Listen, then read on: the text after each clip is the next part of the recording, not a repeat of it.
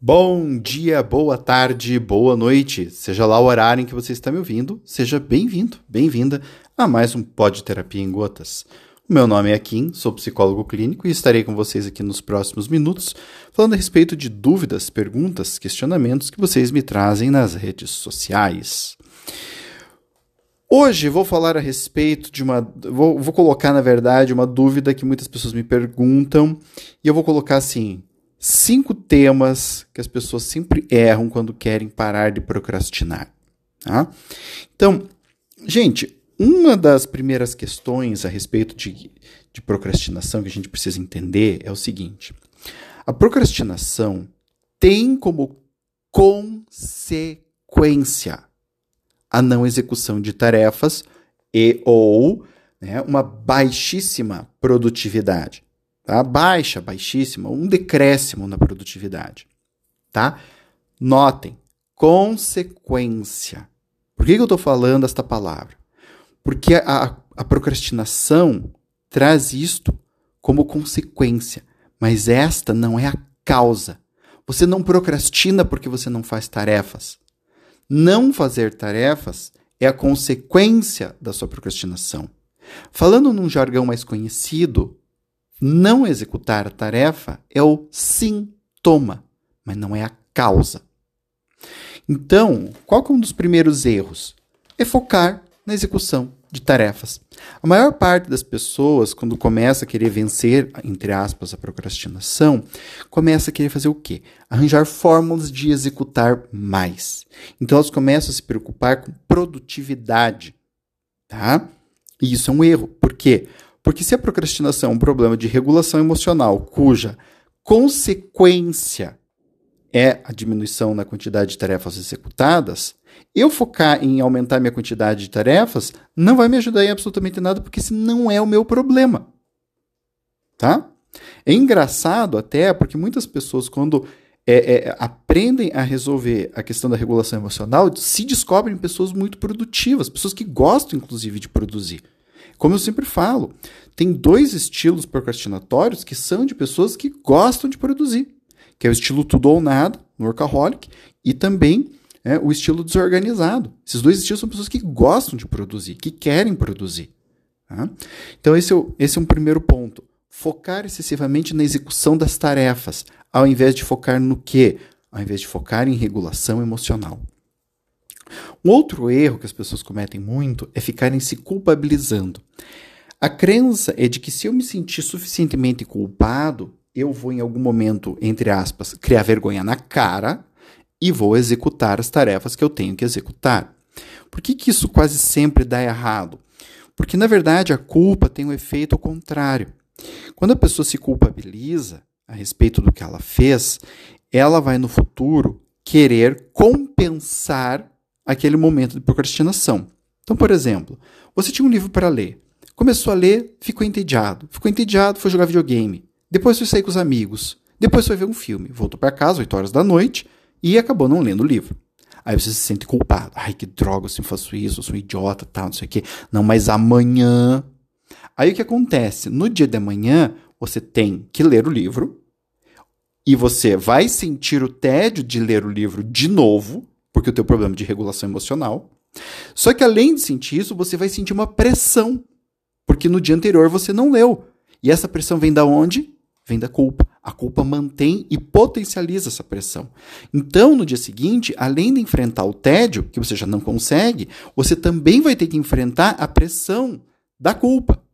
Ou seja, você está colocando mais um problema nas suas costas. Então, a culpabilização quase sempre tem efeito reverso ela ajuda a pessoa a se manter procrastinando, tá? É, um outro motivo que eu poderia colocar aqui também, gente, é o seguinte: geralmente a culpabilização vem quando a pessoa tem algum tipo de é, é crença de autodesvalorização. Então é óbvio, quando você se culpa, você também alimenta essas crenças. E aí é mais um pepino. Tá? Uma outra é, é, condição é que às vezes as pessoas fazem assim: ah, eu preciso organizar uma agenda. Aí o que a pessoa faz? Ela pega e monta uma agenda lotada de coisas para fazer. Né?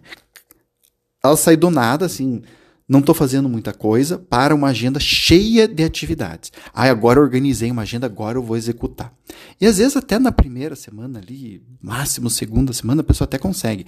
Mas depois, quando a agenda está muito cheia de compromisso, ela para de ser produtiva de novo. E ela começa a procrastinar. Por quê? Porque geralmente esse comportamento de encher a agenda de coisas como uma reação à procrastinação é um movimento hipercompensatório. E o movimento hipercompensatório tende a ter a perna curta. Ele não dura para sempre. Ele dura durante um tempo, enquanto a pessoa está empolgada, mas logo depois disso, ela volta à sua linha basal de produtividade e começa a sentir o peso daquela agenda lotada. E quando ela sente esse peso, vai embora. Por quê? Porque essa sensação de pressão, ela não sabe regular. Novamente, porque a procrastinação é um problema de regulação emocional. Um outro problema. Desfocar das emoções. A ideia de querer ser 100% racional. Não, porque se eu, eu, eu, tenho que parar aqui. Sabe o que eu tenho que fazer aqui? Eu tenho que parar de ficar prestando atenção nessas coisas que eu fico sentindo na hora que eu vou. Eu tenho que pegar pensar que eu tenho que fazer, porque se eu fizer, é, isso é o certo a ser feito, eu tenho que focar nisso e acabou. Né? Gente, se procrastinação é um problema de regulação emocional, desfocar das tuas emoções vai adiantar para quê? Não adianta para nada. Né? É, então, o que, que acontece? Aqui tem uma confusão, porque tem muitas pessoas que são influenciadores que produzem muito e que falam que são 100% racionais. Né? Então, não, quando eu vou produzir, eu penso no que eu tenho que fazer e pronto. Só que isso é meia verdade. Pode até ser que sejam pessoas mais objetivas, né? que têm uma, uma facilidade com o mundo lógico. Porém, esta facilidade com o mundo lógico organiza as emoções que aquela pessoa precisa sentir para ser produtiva. Então, para ela é preto no branco. Tem que fazer, eu faço. Só que isso não é um pensamento racional, é isso que eu quero que vocês entendam. Isso não é um pensamento racional. Isso é uma emoção em relação às tarefas. Tem que fazer, então será feito. É assim que eu sinto as tarefas. Essa percepção é muitíssimo importante, porque tem muita gente que fica querendo isso ser 100% racional, como se isso fosse possível, né? É, e obviamente não é, o ser humano é primariamente um ser emocional e não racional, né? É, e a pessoa não consegue se sentir frustrada por não conseguir, entre aspas, ser 100% racional, né? porque dela fala, mas eu sei que isso é o melhor para mim aqui, eu sei que isso é o certo e mesmo assim eu não faço. É porque não é saber o teu problema, é organizar tuas emoções. Né? E por fim, mas não menos importante, não aceitar suas derrotas, entre aspas. Tá? Ou seja, muitas pessoas, quando procrastinam, é, elas tentam evitar o contato com aquilo que elas estão perdendo. Por que isso é um erro? Porque isso é uma estratégia de esquiva emocional. Então, a partir do momento que eu não olho para isso, eu não me sinto mal comigo mesmo. Mas eu também não vou me sentir bem, porque eu estou fugindo. E dentro de você, você sabe que você está fugindo. E saber disso, mesmo a nível inconsciente, vai criando uma pressãozinha. Sabe aquela coisa do tipo assim: se eu começar a fazer a próxima tarefa e não der certo, eu vou falhar de novo. Esse de novo existe por quê? Porque você sabe que já falhou em algum momento.